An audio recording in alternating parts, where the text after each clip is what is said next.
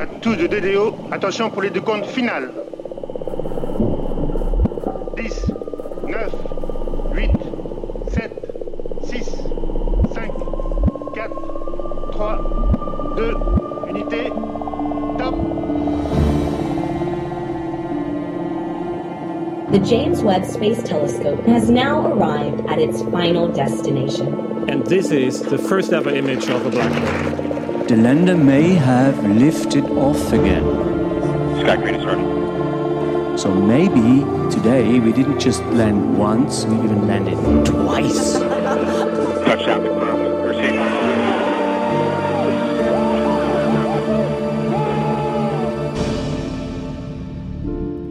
Hallo bei AstroGeo, dem Podcast der Weltraumreporter. Ich bin Karl Urban. Und ich bin Franzi Konitzer.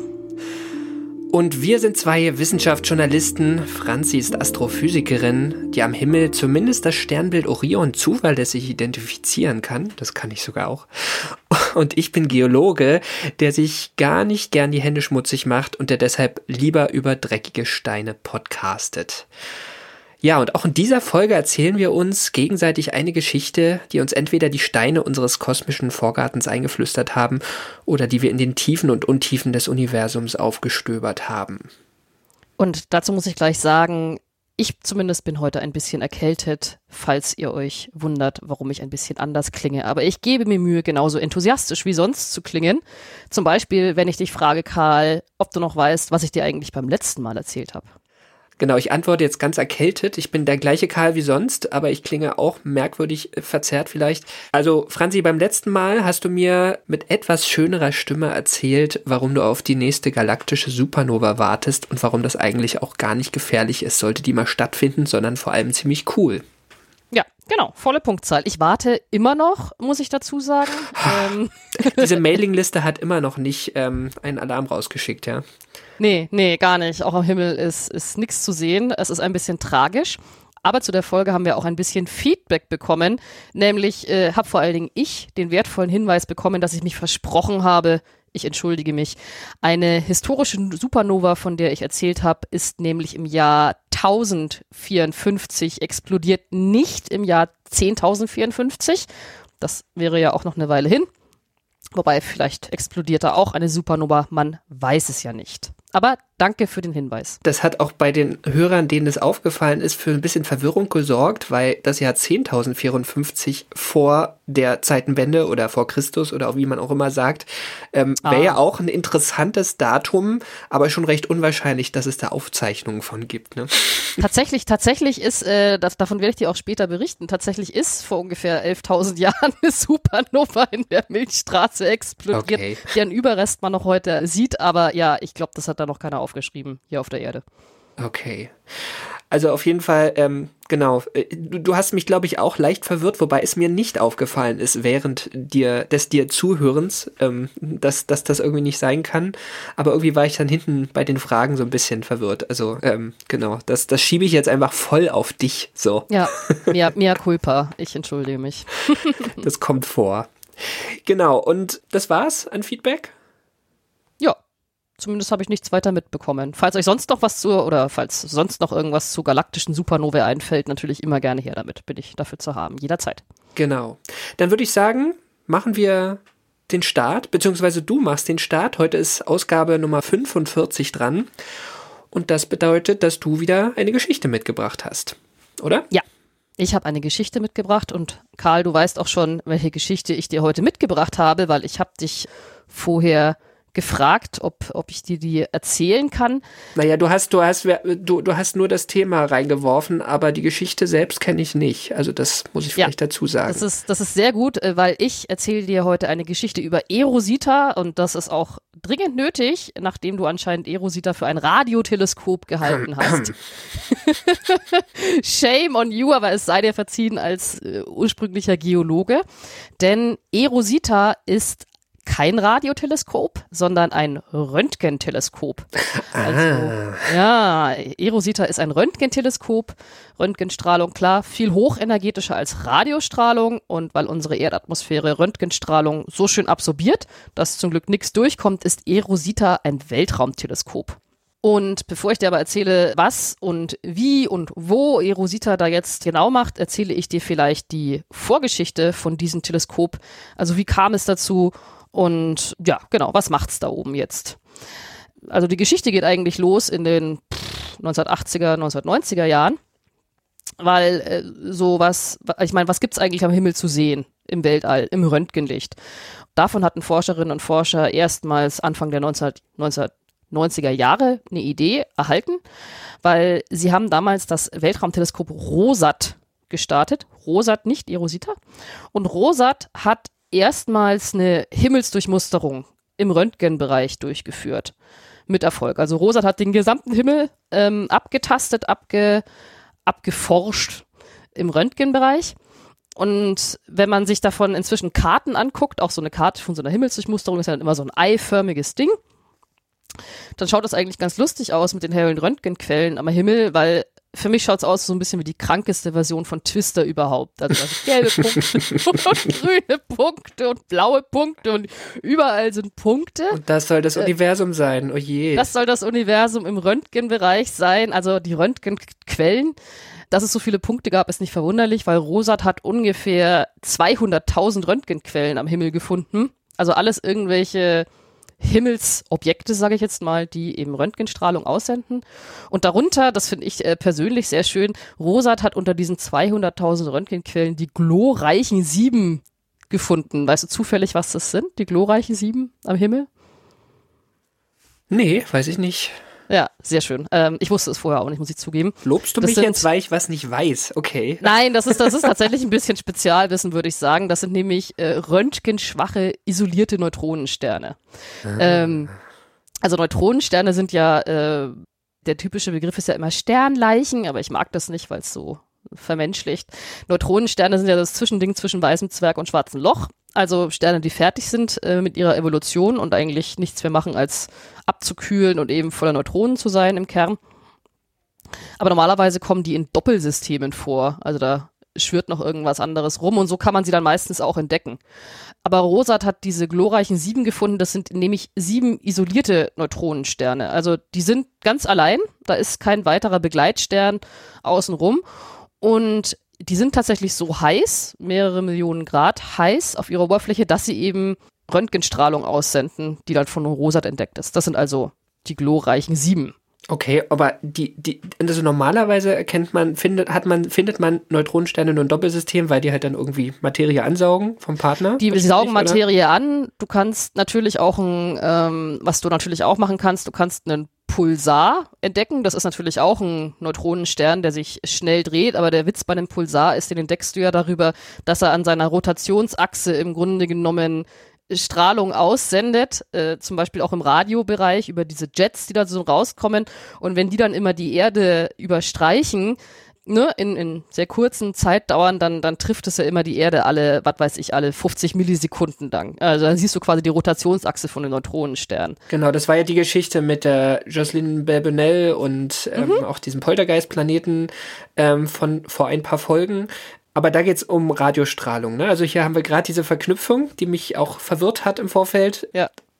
Diese, diese Radiopulsare, die werden ja eigentlich auch so genannt, die, die sieht man eigentlich nicht im Röntgenbereich, sondern nur im Radiobereich. Genau, die siehst du im Radiobereich, weil sie eben diese, diese Strahlung an ihren Rotationsachsen oder entlang ihrer Rotationsachsen aussenden. Aber diese glorreichen sieben eben, du kannst sagen, was da, was da Rosat im Röntgenbereich entdeckt hat, ist tatsächlich die Wärmestrahlung von diesem Pulsar. Es ist einfach nur eine Punktquelle und äh, die ist eben so heiß noch, dass man sie eben entdecken kann. Und was macht diese, äh, Entschuldigung, ich unterbreche dich die ganze Zeit. Das ist okay. Was macht diese sieben so glorreich? Weil es eben genau sieben sind. Und es gab ja mal diesen Film Magnificent Seven und dann hat man sich gedacht, Ja. geil, also Okay. ich weiß nicht, ich weiß nicht, wie sie, wie sie reagieren würden, wenn sie jetzt noch 20 weitere finden blöd. würden. Dann hätten wir die glorreichen 27. Aber der Witz ist eigentlich, Rosat hat sieben davon gefunden und eigentlich geht's ja in der Folge um Erosita und Erosita als Röntgenteleskop, was auch Himmelsdurchmusterungen macht, sollte eigentlich oder soll, hofft man, dass man noch viel mehr davon findet, von diesen isolierten Neutronensternen. So, wie gesagt, Rosat mit seinen 200.000 Röntgenquellen und der und der und der bunten Twister-Punktekarte war sehr erfolgreich, aber irgendwann fertig und wurde dann, das war in einem Erdumlauf Umlaufbahn dieses Teleskop ist dann irgendwann verglüht nach seiner Mission. Und dann hat man sich auch schon, bevor Rosat eben ganz durch war, hat man sich eine Nachfolgemission überlegt. Die hat man auch schon 1999 gestartet. Das war nicht Erosita, sondern diese Nachfolgemission im Röntgenbereich hieß Abrixas. Und Abrixas wurde gestartet.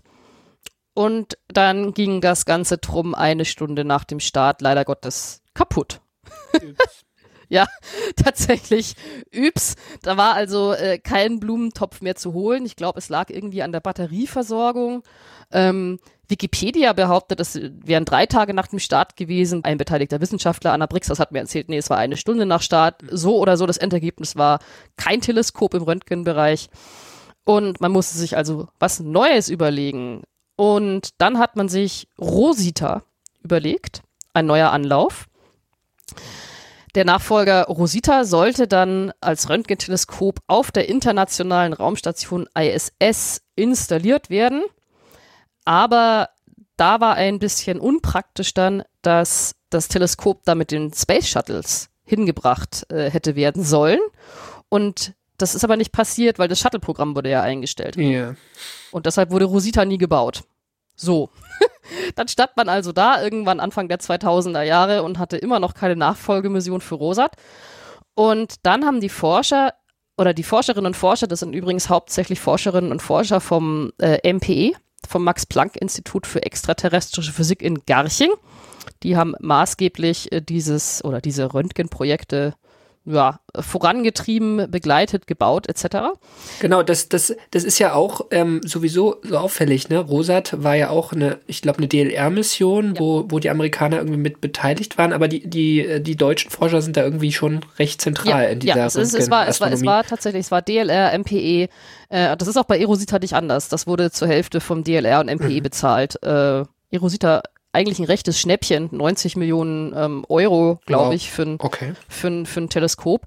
Also es ist nicht teuer. Also wie, aber äh, nicht teuer trotzdem, man muss es ja irgendwie in, in, ins All hieven und alleine ist Fahrt und noch teurer. Und deshalb haben sie zunächst versucht, die Amerikaner dafür zu begeistern. So. Aber jetzt kann man sich ja fragen, ja, okay, wir hatten ja eine erfolgreiche Röntgenmission. Ähm, dann ist der eine Satellit kaputt gegangen und der nächste konnte offensichtlich nicht ins All gebracht werden. Warum versucht man überhaupt eine Nachfolgemission für Rosat zu bauen? Ähm, also warum will man das unbedingt? Weil Rosat hat ja schon den ganzen Himmel im Röntgenbereich abgegrast, sozusagen. Und äh, das liegt schon daran, dass ähm, man mit Erosita andere Sachen sehen wollte. Also abgesehen von diesen glorreichen sieben, was oder mehr isolierte Neutronensterne, was unterm Strich ein netter Nebeneffekt wäre, wollte man andere Sachen sehen. Und zwar Erosita war oder ist so aufgebaut, dass es auch wieder eine Himmelsdurchmusterung ist. Und prinzipiell eine Himmelsdurchmusterung heißt ja erstmal, ich gucke mir nicht dezidiert einzelne Quellen an, also dass ich sage, okay, ich richte das Teleskop jetzt auf dieses Objekt XY, sondern ich fahre einfach den ganzen Himmel Stück für Stück ab und kriege dann eben hinterher diese ovale Karte. Und was Erosita sehen soll oder was man sich eben gewünscht hat, ist, dass es zum Beispiel 700.000 Sterne in unserer eigenen Milchstraße sieht. 700.000 Sterne ist ja schon mal nicht schlecht. Und wenn man sich das schlecht vorstellen kann im Röntgenbereich, was man zum Beispiel bei unserer eigenen Sonne im Röntgenbereich sehen würde, ist nicht die Sonne selber, sondern die heiße Corona außenrum. Die strahlt tatsächlich auch Röntgenstrahlen aus. Ne? Also man würde nicht die Sonne selber sehen, weil die ist ja nur so 5800 Kelvin heiß, das ist ja die Oberfläche, aber die Corona außenrum ist ja Millionen von Grad heiß und die würde eben Röntgenstrahlung ausstrahlen. Also letztlich so. ist es ein, ein sehr kleiner Teil der Sterne, die im Röntgenbereich so auf, auffälliger sind, oder? Weil, weil also ich, mir fällt bloß die, die Gaia-Mission ein, die ja irgendwie auch vor allen Dingen die Milchstraße vermisst. Es ist ja weit über eine Milliarde Sterne, die man da vermessen kann. Also es ist ein ganz anderer Missionstyp, da geht es ja um Position von Sternen und Spektren und so im, äh, in ganz anderen Wellenlängenbereichen. Aber da kommen, klingen ja diese 700.000 dagegen schon recht wenig. Ja, ist auch recht wenig, aber äh, immerhin. Also das ist aber auch nicht, wie gesagt, das ist nicht das Hauptziel ähm, der Mission. Die würde man halt sehen, wenn man eh schon mal da ist und quasi durchfährt. Ich habe nur eine Verständnisfrage. Mhm. Ähm, die Sonne ist ja jetzt auch eher ein, eher ein kleinerer Stern, gibt auch noch kleinere, aber auch viele größere. Aber du sagst, die, die leuchtet schon auch im Röntgenbereich, aber gibt's einfach Sterne, die im Röntgenbereich dann gar nicht leuchten? Oder sind die meisten einfach viel zu schwach, um sie jetzt von, von uns aus zu sehen in der Milchstraße? Naja, ich würde schon sagen, also, uh. Also die Sonnenkorona leuchtet ja auf jeden Fall im Röntgenbereich. Wie das bei anderen Sternen ist, weiß ich tatsächlich nicht. Ich würde auch sagen, dass die auch Koronae haben. Aber es ist ja so, die Sonne sendet ja ein, ein Schwarzkörperspektrum aus, ne? Also die sendet ja in allen Wellenlängenbereichen auch Wärmestrahlung aus, nur eben hauptsächlich im optischen Bereich wegen dieser Temperatur 5800 Kelvin.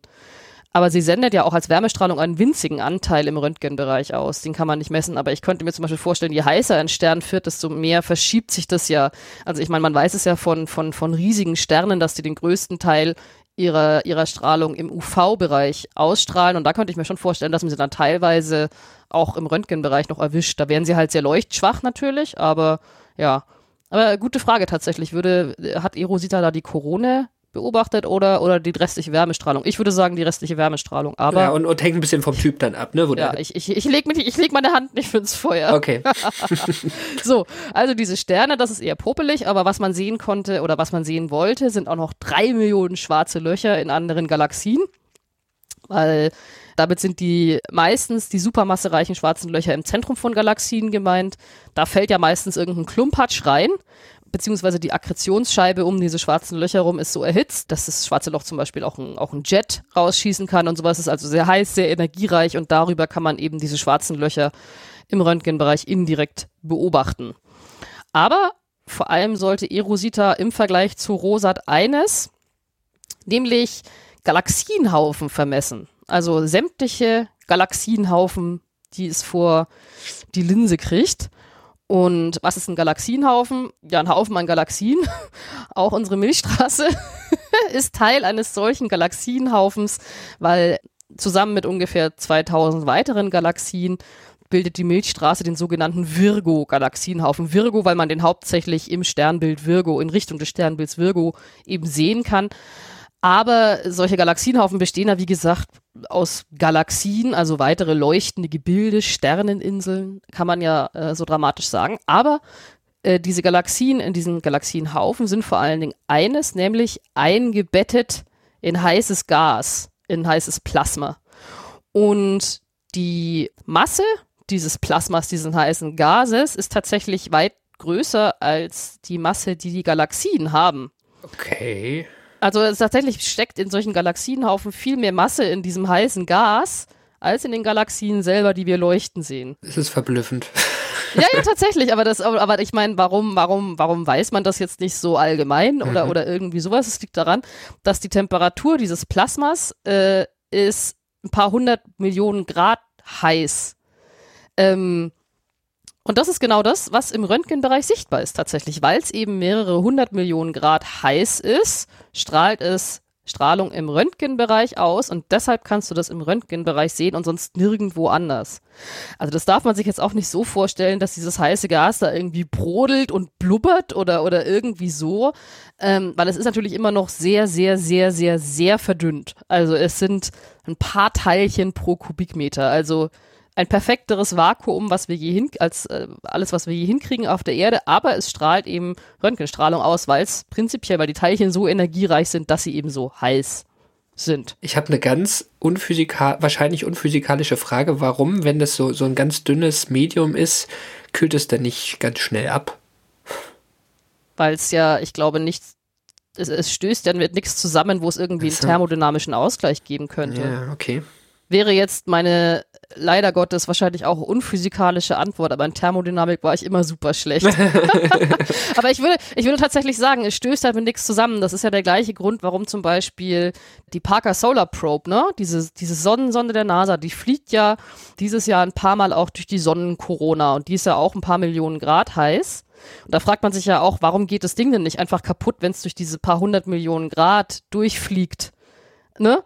Und der Grund ist, dass auch die Sonnenkorona an sich immer noch so dünn ist, da ist so wenig Materie, es ist so diffus und die, und die Parker Solar Probe ist da ja am Stück jeweils nur einige Tage, dass es gar nicht genug äh, Teilchen Zusammenstöße gibt zwischen äh, Sonde und Corona, als dass sich die Parker Solar Probe aufheizen könnte. Mhm. Äh, Ich denke gerade darüber nach, das ist jetzt so eine vielleicht ich, äh, der Versuch einer physikalischeren Antwort, dass, dass ich das wahrscheinlich auch zu sehr aus so einer Erdperspektive betrachte, wo man ja immer noch irgendwie ein Medium hat und dann so konvektive Prozesse, ne? also sozusagen ein Materie, die Energieaustausch möglich macht. Und ähm, im All hat man den ja dann eigentlich nicht mehr. Oder gerade in so einem dünnen Medium und dann ist es nur Strahlungsenergie, die ausgetauscht werden kann und das ist halt schon viel ineffektiver. Ja, also Ja, und wie gesagt, ich genau. meine, äh, wenn ich irgendwie, was weiß ich, sechs Teilchen pro Kubik- Kubikmeter habe, äh, naja, wann, wie hoch ist die Wahrscheinlichkeit, dass mal eins in anderes reinrumpelt? Okay, Ähm, ja. also würde ich sagen, aber Mhm. wenn es jemand besser weiß, kann ich Bescheid geben. Wie der Thermodynamikkurs lange her. So, aber wie gesagt, dieses Medium sehr heiß, strahlt Röntgenstrahlung aus, man will es gerne beobachten. Und tatsächlich hat auch Rosat das äh, schon gemacht, äh, damals in den 1990ern, aber eben nur im lokalen Universum, ähm, so ein paar hundert Millionen Lichtjahre weg. Und mit Erosita ist oder war das Ziel, dass man eben das auch in die Tiefe macht. Tatsächlich soll E- Erosita alle Galaxienhaufen messen, die es gibt. Und das sind vermutlich rund 100.000 Stück. Also, wie gesagt, unsere Milchstraße, Teil eines Galaxienhaufens und im ganzen Universum, im ganzen beobachtbaren Universum, sollte es eben rund 100.000 Stück geben, die Erosita erfassen sollte. Und warum macht es das? Nicht nur, um sie zu kartografieren, das kann es nämlich nicht, sondern, das habe ich dir ja eben erzählt, dass eigentlich in den Galaxien, in dem diffusen Gas zwischen diesen Galaxien, äh, in den Galaxienhaufen die meiste Masse steckt. Also wenn ich messe, wie massereich diese Galaxienhaufen sind, dann weiß ich, wie die Masse im Universum verteilt ist. So, dann kann ich die spezifische Dichte des Universums messen und derzeit beträgt die spezifische Dichte, also derzeit, damit meine ich ähm, 13,82 Milliarden Jahre nach dem Urknall. Die spezifische Dichte beträgt rund sechs Wasserstoffatome pro Kubikmeter. Wow. Also ich, ich komme ich komm, ich komm hin mit meinen paar Teilchen pro Kubikmeter und da Ja. rumpelt wahrscheinlich so schnell nix in irgendwas anderes rein. Aber du kannst dir ja vorstellen, oder vielleicht kann man sich auch nicht vorstellen, aber es ist wahrscheinlich so, ähm, diese spezifische Dichte mit den sechs Wasserstoffatomen pro Kubikmeter ist jetzt nicht konstant, weil das Weltall dreht sich, äh, das Weltall dehnt sich ja seit Ja. dem Urknall aus und deshalb nimmt die Dichte im Lauf der Zeit ab und umso schneller, je schneller die Expansion. Wir, wir können ja auch uns glücklich schätzen, dass sie nicht so richtig gleichförmig verteilt ist, sondern so auf gelegentlich in Sternen und auf so schönen Planeten. Ähm, Ja, Ein das bisschen trifft sich, dichter das ist noch, trifft sich, ja. das trifft sich extrem gut, aber dadurch äh, gilt halt auch, ich meine, im Rest des Universums ist wirklich nichts los. Also das finde ich immer wieder, das meiste ist halt einfach irgendwie leer. Und aber indem du natürlich äh, hoffentlich oder wenn du das schaffen würdest, den den Zeitverlauf dieser spezifischen Dichte zu messen, also wie hat sich das im Lauf der Zeit verändert? Also wie ist die spezifische Dichte in irgendwelchen Galaxienhaufen vor 10 Milliarden Jahren und wie ist es vor, vor 5 Milliarden Jahren? Baba, baba. Da kannst du natürlich denken, dass man äh, darüber was über die Expansionsgeschichte des Universums rausfinden kann. Also war das früher schneller, war das früher langsamer, war das früher konstant und letztendlich geht es darum, was über die rätselhafte dunkle Energie herauszufinden. uh, mal ja, wieder. ja, uh. Man muss immer rätselhaft oder mysteriös davor setzen, dann klingt das ein bisschen mehr sexy. Ähm, Man könnte auch magisch sagen, oder? ja, eigentlich schon. Man hat keine Ahnung, was es ist oder ob es überhaupt Es ist gibt. ja egal, daher- das ist eigentlich vollkommen wurscht. Ähm, weil äh, die dunkle Energie wird ja dafür, oder es wird der dunklen Energie in die Schuhe geschoben, dass sich das Universum beschleunigt ausdehnt. Und ja, ob das jetzt eben wirklich so ist oder wie und genau und Tü und Ta und jenes, muss ich erstmal eine gründliche Bestandsaufnahme der Expansionsgeschichte des Universums machen. Und dazu könnte Erosita eben beitragen. Muss man gleich sagen, das kann Erosita nicht alleine, weil alles, was du im Röntgenbereich eben machen kannst, ist eben festzustellen, wie viele Photonen, wie viele Lichtteilchen aus diesen Galaxienhaufen gekommen sind. Und du brauchst äh, schon noch die Entfernung zu den Galaxienhaufen. Ne? Also, ja. Und weil wenn du die Entfernung hast und dann die Helligkeit, dann kennst du die Leuchtkraft von diesem Gas und dann kannst du von der Leuchtkraft auf die Masse schließen. Und die Entfernungen, die brauchst du, die kriegst du dann über andere Himmelsdurchmusterungen in anderen Wellenlängenbereichen, zum Beispiel der Sloan Digital Sky Survey, die er im optischen Bereich vermisst. Also, Erosita sollte seinen Beitrag zur Kosmologie beitragen, das war der Plan. Aber, ich habe das ja vorhin schon erzählt, die äh, US-Amerikaner konnten sich dafür nicht erwärmen. Und äh, dann hatte man ein Finanzierungsproblem und deshalb ist man 2005 auf die Idee gekommen, dass man mit Russland zusammenarbeiten könnte.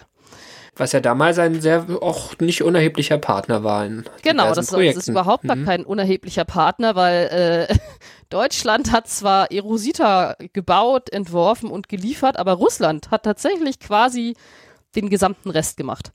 Also einerseits haben sie auch ein Röntgenteleskop gebraucht für, äh, oder sie haben einerseits auch noch ein Röntgenteleskop gebaut für noch kurzwelligere Röntgenstrahlung, Art XC heißt das. Und dann haben sie Erosita und ArtXC zusammen auf einer Plattform äh, oder auf einem Weltraumobservatorium installiert namens äh, Spectre AG, also Spektrum, Spektrum Röntgen Gamma, glaube ich, ist der volle Name. Also Spectre AG. So, das haben sie, diese beiden Teleskope haben sie da drauf gepfropft. Und dann haben sie das gesamte Trum im Juni 2019 von Baikonur in Kasachstan, dem russischen Weltraumbahnhof, gestartet mit einer russischen Proton-Rakete. Und Russland hat auch den gesamten Bodenkontakt übernommen. Also Deutschland hat Erosita geliefert und der Rest, den hat halt Russland tatsächlich gemacht. Was man hier vielleicht auch dazu sagen muss, ist, die äh, so, so Röntgenteleskope sind relativ schwer, ne? Ähm, weil, weil die Proton ist ja schon die ganz große, also auch Proton ähm, ist die größte, ja. Genau, so, so, ich glaube, die bringt auch Nutzlasten hoch, die die Ariane 5 jetzt gar nicht schaffen würde. Ähm, insofern war die, die Rolle von Russland hier durchaus wichtig. Ich weiß, ich, habe ich hab, gestern habe ich noch die Zahl gelesen, wie viel Erosita oder das ganze Trum wiegt. Es war auf jeden Fall im Tonnenbereich. Also es war, es war, es war auf jeden Fall heftig. Und im Gegensatz zu Rosat ist Erosita auch nicht nur, nur in Anführungszeichen in die, in die Erdumlaufbahn gebracht haben, sondern auch zum Lagrange-Punkt L2. L2 ist ja super sexy, seit das James Webb Space Teleskop da rumdümpelt. Hoffentlich bald erfolgreich mit einem schönen Bild. L2 war auch vorher schon sexy, oder? Also, Ja, also ich, ich fand L2 schon immer sexy, aber inzwischen, in, inzwischen so, oh, Lagrange-Punkte. Also L2 war und ist sexy, weil äh, das Infrarotteleskop Herschel war da, das äh, Teleskop für den Mikrowellenhintergrund Planck war da, Gaia ist immer noch da, jetzt eben das James Webb Space Teleskop und eben auch Erosita, das in der Umlaufbahn von sechs Monaten diesen L2 umkreist. Ja, 2019 ist gestartet und im Juni 2021 gab es die erste Datenveröffentlichung von Erosita und dann auch ein hübsches Bild vom Himmel im Röntgenbereich. Wie gesagt, es macht ja eine Himmelsdurchmusterung. Und darauf gut zu erkennen sind zum Beispiel die Vela Supernova, das hatte ich ja ganz am Ende, am Anfang der Folge erzählt, die ist nämlich wahrscheinlich vor rund 12.000 Jahren explodiert. Du kannst den Shapley Superhaufen darauf erkennen, das ist auch ein, ein, ein Superhaufen aus lauter Galaxien. Du kannst äh, Cygnus X1 darauf erkennen, das ist das erste je entdeckte schwarze Loch. Du siehst die große Magellanische Wolke, du siehst den Orionnebel, den Krebsnebel, Pipapo, also es ist ein sehr hübsches Bild, äh, was natürlich immer für Publicity-Maßnahmen toll ist, aber äh, was man daraus mitnehmen kann, Erosita funktioniert, hat funktioniert, super. Und bis Ende 2021 hatte es den Himmel insgesamt viermal durchmustert und angepeilt waren acht Durchmusterungen insgesamt, um alle Beobachtungen eben abzuschließen und auszuführen und so weiter. Ja, also die Hälfte war geschafft und ja, wie es mit dem Rest ausschaut, keine Ahnung, denn zwischendrin hat Herr Putin aus Russland einen Angriffskrieg in der Ukraine gestartet. Und daraufhin wurde die Zusammenarbeit auf wissenschaftlicher Ebene mit Russland stark eingestampft, beziehungsweise komplett. Ich, ich muss hier mal kurz dazwischen grätschen. Ich finde, Mhm. also, ähm, das war ja unvermeidlich, dass wir an diesen Punkt in dieser Geschichte kommen.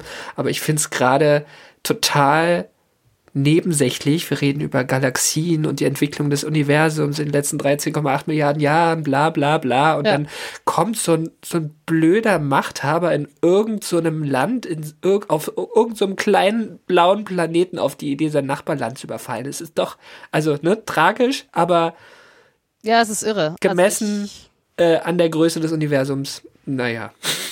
Ja, es, ist, es kann entweder tröstlich sein oder einen äh, noch mehr entrüsten. Absolut, Ähm, ja. Ich, ich, schwa ich schwanke immer zwischen beiden hin und her, tatsächlich. Tja, wir sind halt Astronomie interessiert, aber trotzdem Menschen, ne? Das ist halt so. Ja, aber ja, auch die an Erosita beteiligten Menschen sind auch nur Menschen. Ja, es wurde auf jeden Fall eingestellt, beziehungsweise eingestellt. Es gab am 2. März 2022 ein Statement vom Max-Planck-Institut für extraterrestrische Physik. Das lese ich dir jetzt einfach vor, weil das ist auch der einzige Wortlaut, wie sich das MPE und alle beteiligten Wissenschaftler dazu äußern. Mehr sagen alle Beteiligten nicht. Und das Statement lautet, der Empfehlung folgend, die Zusammenarbeit mit Russland auszusetzen, wurde Erosita während des Bodenkontakts am Samstag, den 26. Februar, in einen sicheren Zustand versetzt. Der wissenschaftliche Betrieb des Instruments wird derzeit pausiert. SRG Erosita hat bisher vier von acht geplanten Durchgängen zur Durchmusterung des gesamten Himmels abgeschlossen. Wir hoffen, dass die Umstände eine baldige Rückkehr zum normalen Betrieb erlauben. Die Analyse der vorhandenen deutschen Erosita-Daten durch das vom MPE geleitete Konsortium geht davon unbeeinträchtigt weiter. Und das war meine Geschichte über Erosita, lieber Karl. Wie es mit Erosita weitergeht, wissen wir alle derzeit noch nicht.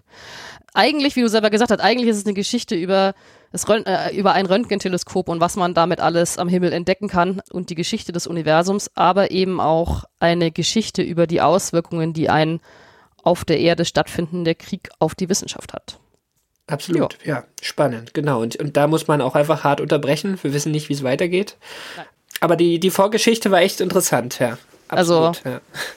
Ja. es ist auch irgendwie, da will man am Ende irgendwelche rührseligen Worte, aber irgendwie, ja, das, ja, das, man sitzt halt so da. Aber ich wollte dir diese Geschichte eben auch gerne erzählen, weil wir hatten es ja auch schon mal in einer, ich glaube auch in der Supernovae-Folge schon mal äh, angesprochen, dass wir eben uns auch sehr viele Gedanken machen über diesen Ukraine-Krieg, aber keinen Schnellschuss liefern wollten das ist jetzt hoffentlich kein Schnellschuss. Nee, absolut nicht. Es ist halt so die Vorgeschichte, ne? Und, und vielleicht auch so, so ein Einblick in die Wissenschaft, wie sie normalerweise läuft. Und da spielen ja auch eigentlich Grenzen in der Regel keine so große Rolle und man arbeitet zusammen und vor allem auch die, die Wissenschaftler sind jetzt äh, in der Regel ja unabhängig von ihrer Nationalität immer sehr unpolitisch. Ja? Die interessiert ja. halt vor allen Dingen Daten zu sammeln und irgendwie etwas zu lernen über die Natur oder das Universum oder was auch immer.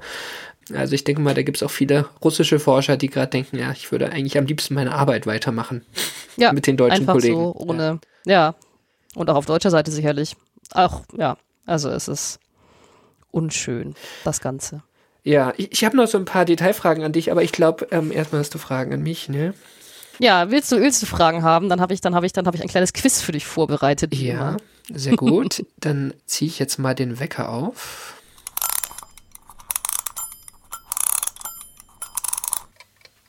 Okay, dann mal los. Okay. Frage Nummer eins. Wie hieß die Vorgängermission, also die tatsächlich gestartete und durchgeführte Vorgängermission von Erosita? Das war die Mission Rosat. Richtig. Was sind die glorreichen sieben? Ähm, das war diese magische Zahl für oder von den ähm, sieben ähm, ich komme noch, warte, warte, warte. Röntgenschwache, isolierte Neutronensterne, die jetzt nicht in Doppelsystemen sind und die man in der Himmelsdurchmusterung von Rosat ähm, entdeckt hat. Genau, richtig. Puh. In welchem Galaxienhaufen befindet sich die Milchstraße?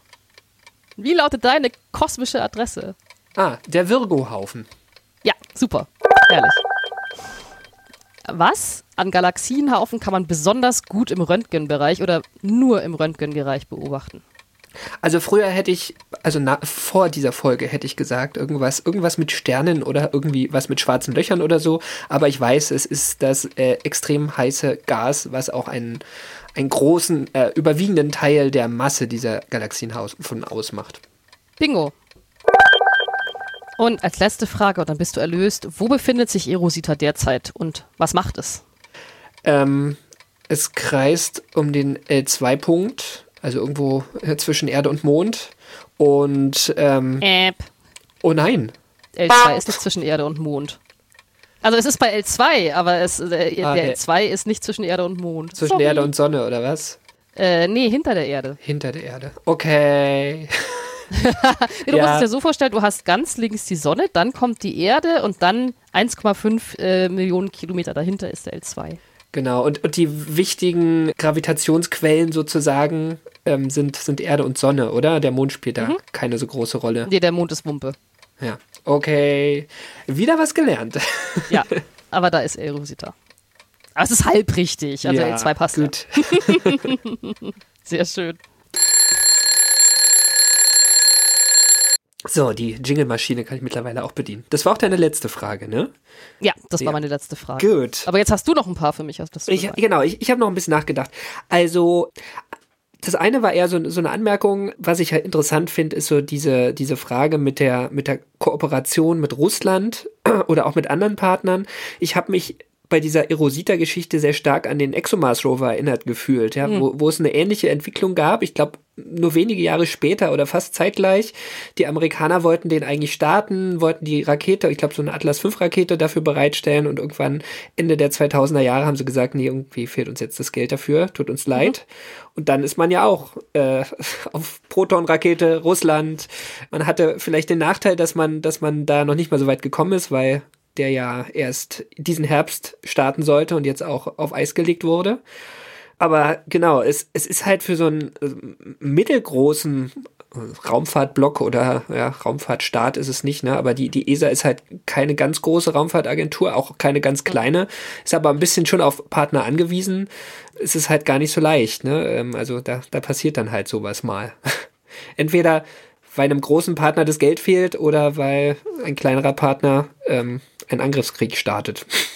Ja, ja, tatsächlich. Ich meine, das ist ja auch so. Ich meine, bei der ESA ist es ja immer, man, äh, ihr habt den Eindruck, so man versucht erstmal mit den USA zusammenzuarbeiten und wenn die nicht wollen, dann geht man zu den Russen. Und die Chinesen fragt man sowieso nie, weil die machen eh alles alleine. Ähm, so. Und tatsächlich, ich meine, bei der ESA scheitert es ja schon an der Rakete. Also man könnte jetzt mal hoffen, dass sie mit der Ariane 6 äh, aus dem Quark kommen und dann ist man natürlich auch weniger abhängig. Es ist halt so, einerseits ist Kooperation, finde ich, wahnsinnig wichtig und schön auch. Also, äh, aber das hat halt dann auch zur Folge, dass wenn es so geht, dann, ja, guckt man halt aus der Röhre. Genau, ja. Und das Porzellan, was man dabei kaputt haut, das ist halt auch schneller kaputt, als man es flickt, weil wenn ExoMars jetzt nicht startet, ich bezweifle, dass es dann 2026 starten wird, weil ich glaube nicht, dass ich, ja, und dann war es das dann mit dieser Mission.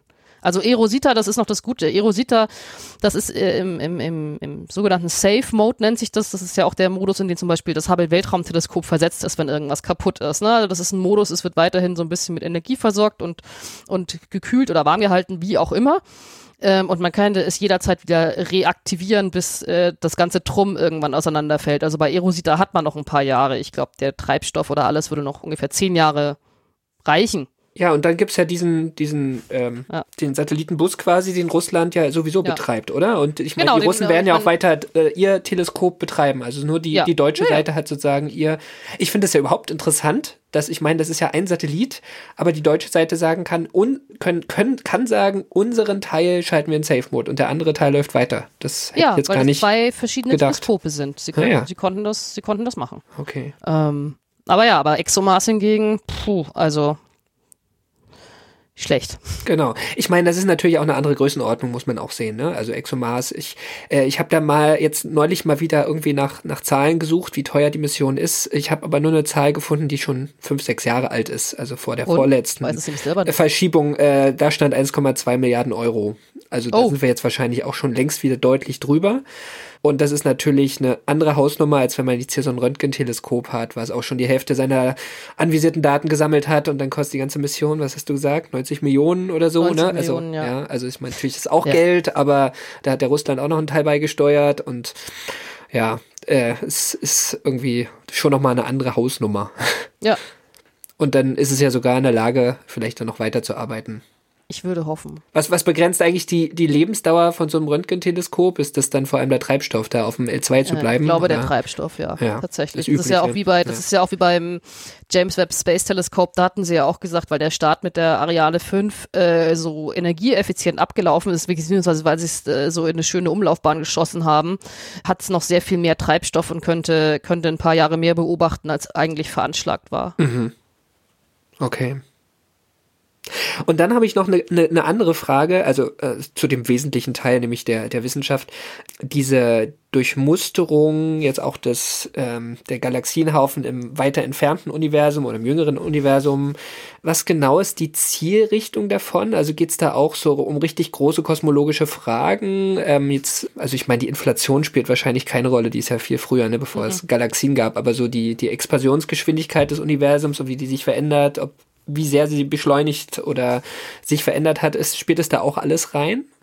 Bei Erosita bei der Durchmusterung. Äh, bei der Durchmusterung von Erosita.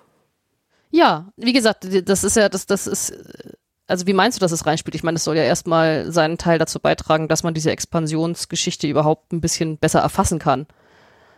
Also, also, also doch schon. Ja. Also ich, ich kenne diese Diskussion um die kosmologische Konstante. Ne? Das, das ist ja gerade mhm. die Expansionsgeschwindigkeit. Da gibt es ja verschiedene Messungen auf Basis von Mikrowellenhintergrund mhm, mhm ähm, mhm. und von äh, irgendwelches, es gibt noch andere Methoden, die mir gerade mhm. nicht einfallen. Das geht aber auch in die gleiche Richtung, oder? Also, dass man da, mhm. oder ist das was ähm, anderes ja, ein bisschen? So halb. Nee, das ist, das ist eigentlich alles das Gleiche. Das Ding ist, die, die Debatte um die kosmologische Konstante geht um die Debatte, was ist H0? Was ist die Hubble-Konstante, der Hubble-Parameter heute? Was du vielleicht mit Erosita, das bin ich jetzt gar nicht mal so sicher, aber auf jeden Fall mit Euclid, dem auch, auch am europäischen Teleskop, dessen Start wahrscheinlich auch verschoben werden muss, weil es eigentlich auf einer Sojus-Rakete ja, hätte genau. starten sollen. Aber es ist immerhin eine reine europäische Mission eigentlich. Äh, ne? reine ne? europäische genau. Mission, ja. aber man könnte es eben auf, auf eine Ariane 6 äh, drauf montieren. Das soll die sozusagen die kosmologischen Konstanten oder die Hubble-Parameter der Vergangenheit erforschen. Und das letztendlich macht ja auch Erosita, indem es in die Vergangenheit, also weit Milliarden Jahre in die Vergangenheit guckt, während hingegen die Debatte um die Hubble-Konstante H0 oder die Hubble-Parameter, richtiger gesagt, ist eigentlich eher, äh, da zofft man sich äh, im lokalen Universum. Ich hoffe, ich habe das jetzt richtig erklärt. Ich, ich werde da nämlich auch immer verwirrt. Die, die zeitliche Dimension und das ist auch das Neue. Ja, das ist, ja. das finde ich total spannend. Super. Ja. ja. ja. Genau. Habe ich jetzt alle, habe ich jetzt alle Klarheiten beseitigt? Absolut. Jetzt kommen ja zum Glück keine Fragen mehr, insofern ist nicht schlimm. Und meine, und meine Stimme ist mir auch nicht weggebrochen. Ich bin, ich bin tief beeindruckt. Ja, ich, ich konnte dir sehr gut folgen. Insofern machen wir den letzten Teil, oder? Sehr gerne. Ja, das war sie nämlich, die 45. Ausgabe von AstroGeo. Wir danken allen, die unsere Arbeit unterstützen. Das sind die regelmäßigen AbonnentInnen der Weltraumreporter, dem Online-Magazin. Das Abonnement kostet 3,49 Euro im Monat. Und genauso danken wir den Flatrate-Abonnentinnen der Riff Reporter. Die Riff Reporter sind eine Genossenschaft von über 100 freien und unabhängigen Journalistinnen und Journalisten, die zu vielen relevanten Themen arbeiten und alles frei von Werbung und Trackern und recherchiert unter strengen journalistischen Standards. Und jedes Abo bei den Riff Reportern hilft uns, aber auch euch, denn ihr erhaltet da natürlich Zugang zu allen vielfältigen und tiefgründigen Recherchen. Wir danken auch allen, die diesen Podcast direkt unterstützen, entweder über Steady oder über direkte Überweisungen. Alle Möglichkeiten, uns zu unterstützen, findet ihr auf unserer Webseite astrogeo.de. Wenn euch die Folge gefallen hat, hinterlasst uns einen bitte freundlichen Kommentar oder eine Bewertung bei iTunes, Spotify direkt auf unserer Webseite oder wo immer ihr diesen Podcast hört. Feedback oder Ideen für neue Themen könnt ihr uns auch auf Twitter unter astro-geo zukommen lassen oder ihr schreibt uns eine E-Mail an redaktion.astrogeo.de. Und zuletzt danken wir euch fürs Zuhören. Wir sagen Tschüss. Ad Astra. Und Glück auf. Bis zum nächsten Mal. you.